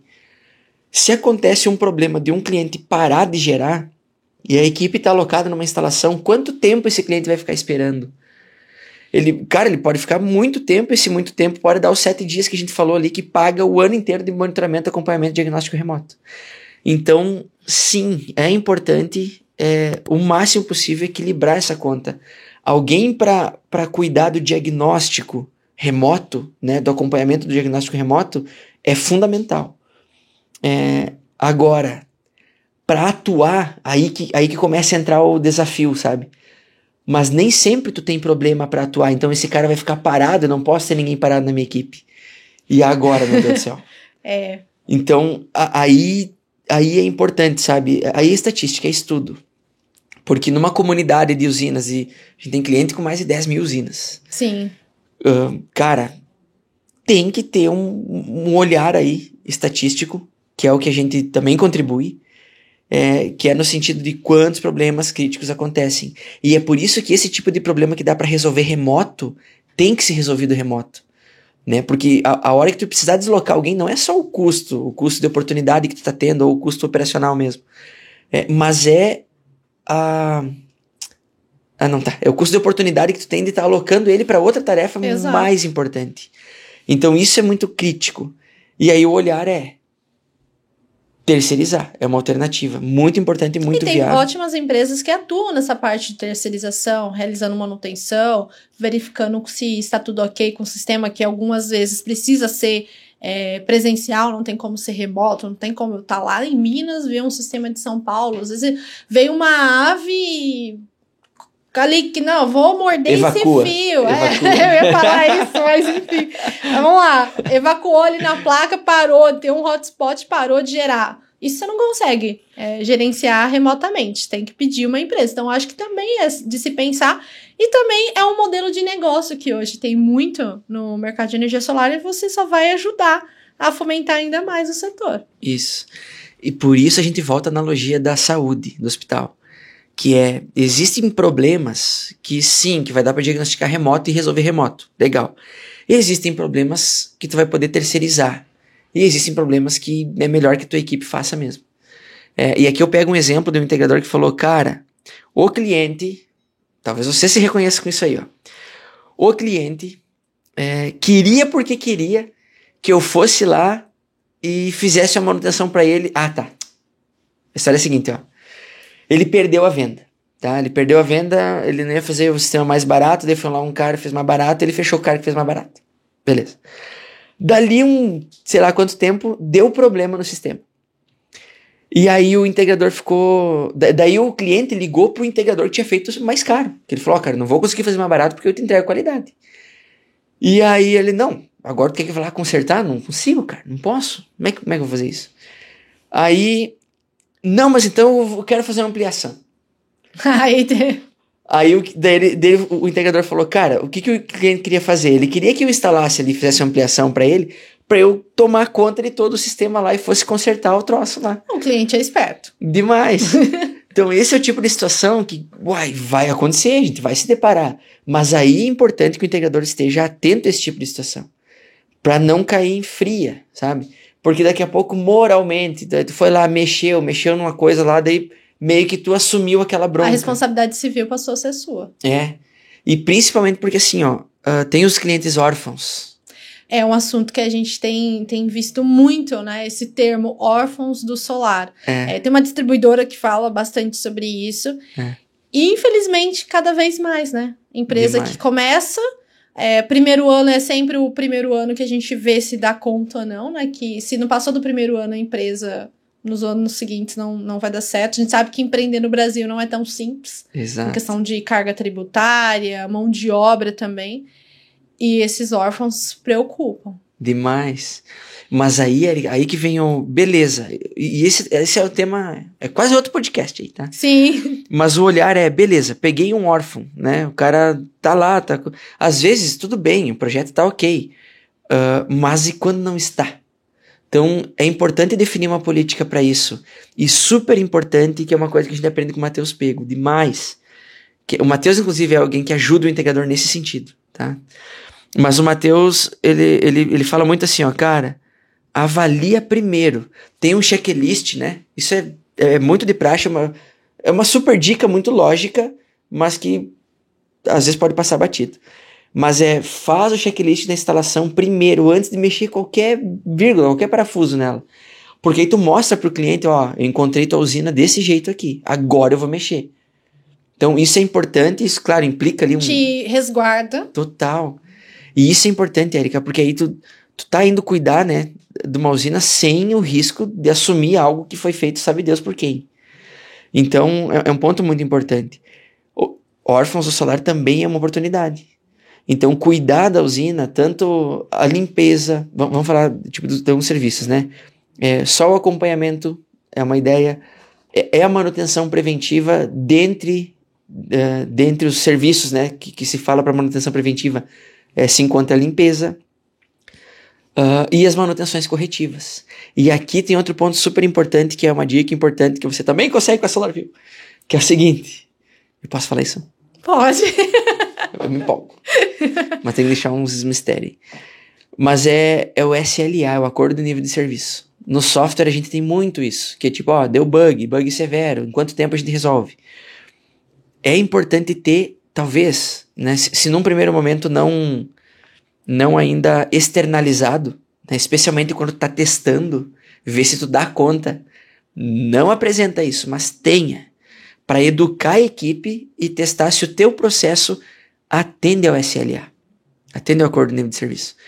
Porque se atender, beleza, tu pode agregar, transformar isso em valor. Uhum. E igual como é médico, eu, talvez aqui no Brasil, eu não sei se. Eu acho que fora é mais, mais forte isso. Que é assim, ó. Se eu tô me cuidando preventivamente, Ah, aquela é melhor prevenir do que remediar. sim. Agora, se eu tô, eu tenho que fazer uma cirurgia agora. Vai chegar uma conta depois ali um pouquinho mais salgada. Então, isso, no meu olhar, isso é importante acontecer também. Tem uma, isso que você falou, tem vários municípios aqui. Campinas tem algumas ações é, da, da saúde preventiva. Então, tem o médico da família, que faz você se alimentar corretamente para você não ter um problema de coração. Isso. Então, serviria, colocando a analogia aqui para o mercado de energia solar, você ensina o seu cliente a como cuidar do seu sistema para que ele não pague uma manutenção alta lá para frente. E como que ele já contratou sua manutenção, na verdade, quem vai arcar com o prejuízo ou com os custos vai ser o integrador. é o Uzimed, tá? É a usina medicada, tá? É mais ou menos isso. Você gosta do, da parte de saúde, né? Total. Vai, minha esposa é da saúde só. Então, pronto. Mas a brincadeira é justamente no sentido de, cara, é al- algo para se cuidar. A usina é, sei lá, é uma analogia meio forte de fazer, mas é como se fosse um filho. Precisa ter cuidados ali para que não dê um problema mais sério lá na frente. E isso é valor. Então, fui chamado agora. Meu Deus, eu tenho que sair correndo aqui porque a usina da Érica parou. Peraí. Érica, vamos ver aqui. Ah, a Érica é assinante do plano Gold. Então, então tá. Então eu vou lá. Mas o Issan chamou agora. Opa, peraí, o Issan não assina o plano. Issan, tem que aumentar a Issan. sua cota, Issan. É, tipo, ô, Issan, agora a gente tem que assinar, né? Quer assinar aqui o plano? Porque senão, pensa assim, ó. Eu vou dar um exemplo. ah, quando eu corria, faz tempo, é, eu teve um feriado lá, eu morava com a Ed, dividi apartamento com ele lá em 2014, 15. E aí era feriado, não lembro qual feriado que era, ele ia viajar pro sul visitar a família.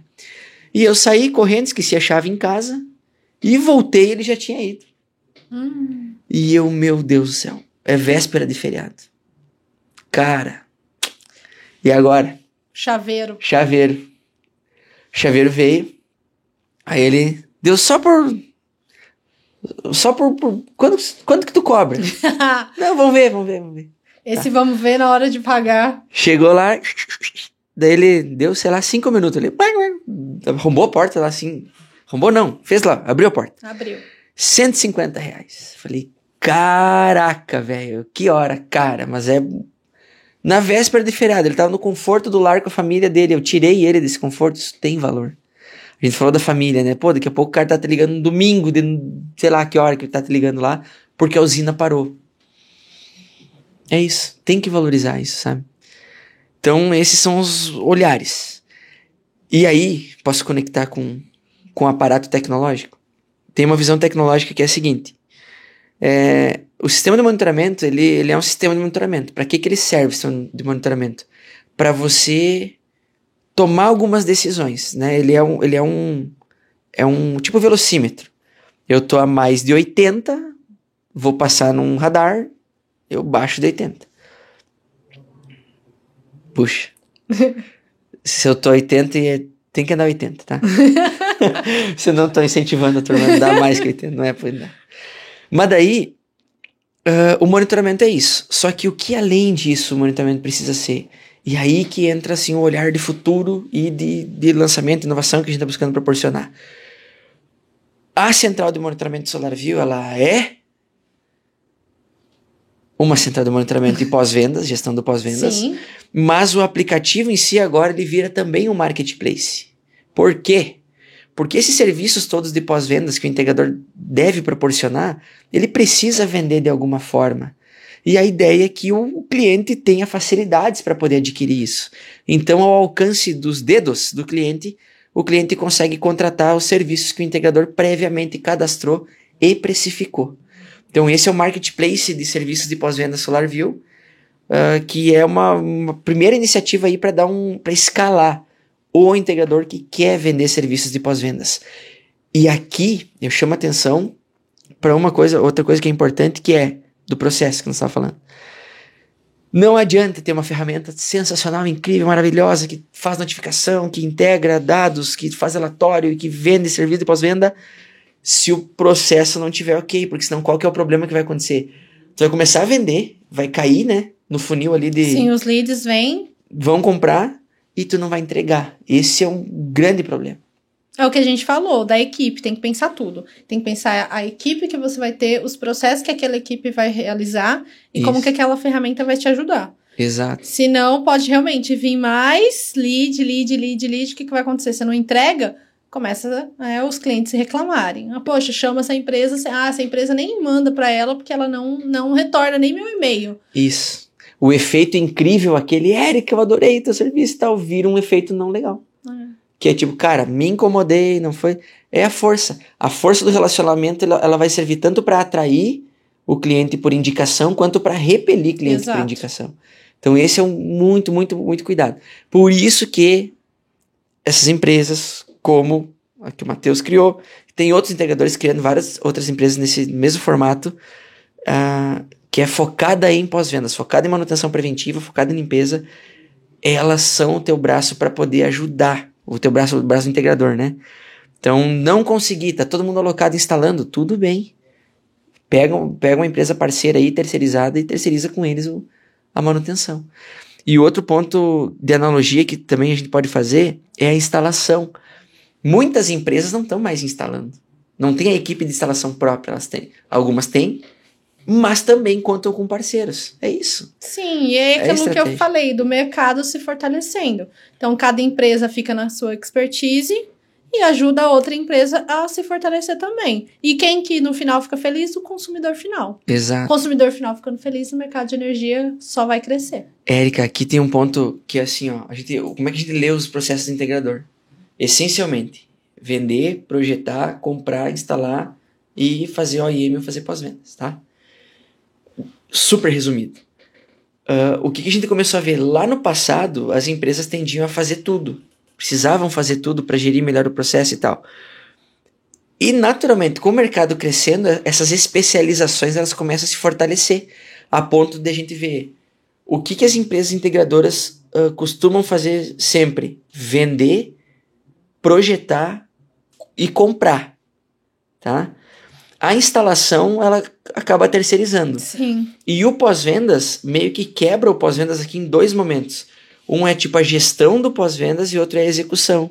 Então, quando a gente fala em terceirizar, tu tá uh, fazendo a gestão, assumindo ela, mas terceirizando a execução. Então, não existe um arranjo certo ou errado. Existe aquele que funciona bem. E vai de cada empresa, cada empresário pensar o seu modelo de negócio, quais são os processos que ele vai realizar. Não, precisa, não tem uma regra, né? Exato. Olha, eu vou ser um integrador, preciso fazer tudo. Não, não quero. vai de cada um. Vai Exato. do mercado que você atende, vai do tamanho da sua empresa, vai em qual etapa você está da sua empresa. Eu estou no começo, não tem como ter uma mão de obra qualificada para instalar. Conheço uma empresa que já faz muito bem o trabalho, faço uma parceria. Exato. Acho que é dessa forma, né? É isso.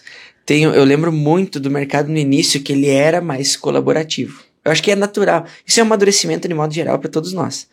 É, sozinho, não, a gente não vai muito longe. Então a gente precisa desse apoio. É que nem tem inovações que a gente tá fazendo que, cara, a gente precisa abrir. Porque se a gente não abrir, a gente pode até fazer, mas vai demorar, sei lá, cinco anos. Então, se, tiver alguém fazendo junto, cara, a gente vai se trocando e vai chegar e vai fazer. Posso dar um spoiler? Pode. É assim, ó. Eu quero falar do, do projeto que a gente aprovou, que ele se voltou. Isso é meio aleatório, assim. A hora eu- tudo depende de governo. De hora o governo cancela, a hora o governo abre, né? Dependendo de quem tá no poder e tal e tal. Ah, mas aí o que aconteceu? Voltaram alguns editais de fomento e a gente submeteu um edital muito legal, que é para o medidor de energia. Qual que é a nossa visão? Lembra lá da automação que a gente queria sensoriar cada Cada, cada ponto, da, casa. Pois é. Existe um conceito é, de que o pessoal chama de desagregação de cargas. Eu chamo de identificação de cargas, que eu acho que é mais marqueteiro. que é o seguinte: é, com um ponto de medição, a ideia é tu não espalhar medidores por toda, todo o canal solar, mas tu botar um ponto de medição lá na entrada de energia Uhum. e o resto o medidor faz. Ele que vai vendo, opa, Qual que é o Uhum. equipamento, onde que tá vindo, o- a produção de energia, é isso. Exato. E aí, é isso, a gente aprovou um projeto para poder desenvolver isso. A gente já sempre trabalhou, o conceito tá lá. O problema é, eu preciso alocar alguém para isso, cara. Para alocar alguém para isso, eu preciso ter bala na agulha para aguentar. E a gente não consegue dar vazão a todas as ideias, né? Tá, tá direcionado muito pro software, marketplace e tal e tal. Mas daí agora a gente agora vai ter um, alguém focado nisso. E eu espero trazer para É, eu já ia te pedir, quando sair novidades, processos, etapa, acho que todo mundo vai querer saber, porque é aquilo que a gente falou no começo, a pesquisa incentiva e fortalece o mercado. Então, se eu Demais. tenho uma pesquisa que encontra uma solução, aquela solução pode se tornar um produto, eu testo aquele produto, ele é viável, tem mercado, tem tudo para dar certo. E o melhor disso, tá no Brasil, demais. desenvolvido aqui. Érica, a gente pode falar, a gente competiu com a China por um tempo. Até os inversores começarem a vir com a placa de comunicação integrada, a gente, pô, a gente competia com a SolarMan lá. Isso é, para nós, sim, é um motivo de orgulho. Os estudantes saem do lado do interior do Rio Grande do Sul. Eu acho muito legal, assim, eu quero cada vez mais isso, sabe? A gente pega, por exemplo. Dá pra falar? Não sei. Tá. Pega umas empresas aí, tipo, tem umas empresas aí que elas desenvolvem tecnologia nacional. E, e é isso, a gente vê muito Apple, Elon Musk, vê, os americanos eles trabalham talvez muito melhor essa pegada do as personalidades, né?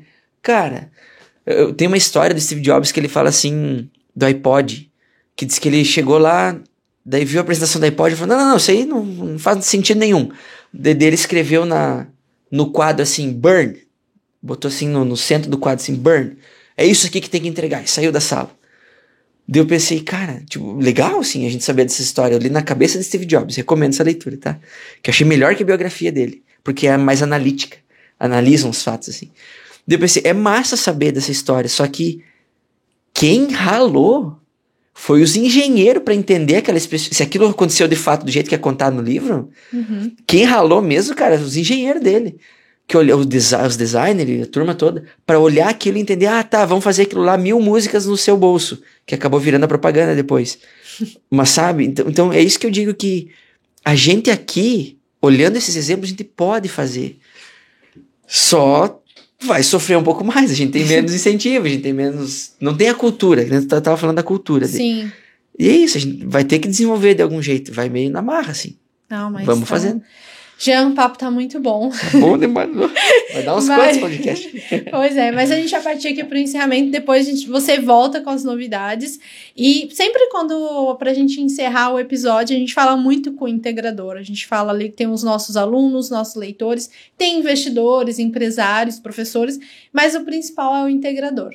Que é o coração aqui do canal solar. Então eu queria que você olhasse para a sua câmera, que está posicionada aqui à minha esquerda, e deixasse uma mensagem, um conselho para o integrador brasileiro. Qual que é o conselho que você dá, uma mensagem, fala, agora é sua hora de esse contato direto.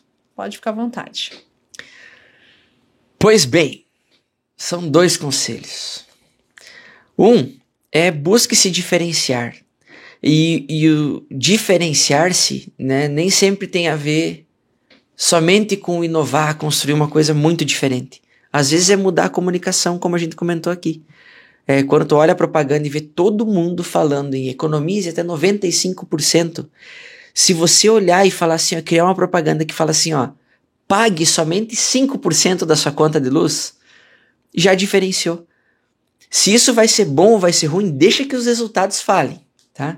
Mas é uma forma de buscar se diferenciar. O exercício é válido e ele vai se, se reproduzir em outras ações. E o outro, o outro, a outra dica importante é busque equilibrar muito bem o propósito, as pessoas e os processos. Porque quando tu tem o um propósito muito forte, tipo, a gente quase quebrou né? A gente quase quebrou ali quando deu problema nos produtos. Mas a gente acreditava muito no propósito do que a gente estava construindo. E foi divertido, assim. A gente sofreu, a gente dividiu uma bolsa, a gente comeu miojo, mas, mas a gente virou o jogo, sabe? Então o propósito é muito forte. Depois vai ter muita gente que está contigo, que acredita na causa da empresa, que tem orgulho de vestir a camiseta, de falar que trabalha com energia solar, que vai ter um filhinho, uma filhinha, que vai desenhar a casinha lá com a, com a placa solar. É isso, sabe? Essas pessoas, elas, é elas que fazem o negócio acontecer. Então valorize muito elas. E por fim, os processos, né? Ferramenta nenhuma vai escalar processo ruim. Então, se não existir processo, a coisa pode acontecer, né? Tu faz o negócio acontecer.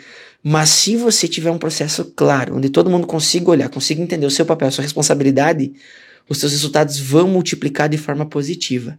Então esse equilíbrio, propósito, pessoas e processos, dá para levar para a vida toda. Leve isso aí com você. Olha só, amei. Vou levar para a vida também. Jean, quero agradecer e lógico, a casa aqui está aberta para você voltar quando quiser para trazer mais conhecimento para o nosso público. Show demais, tá? Eu que agradeço mais uma vez e tamo junto. Esperamos vocês em BH também. Sim. Pra comer um queijinho, pão de queijo, ah. um doce de leite.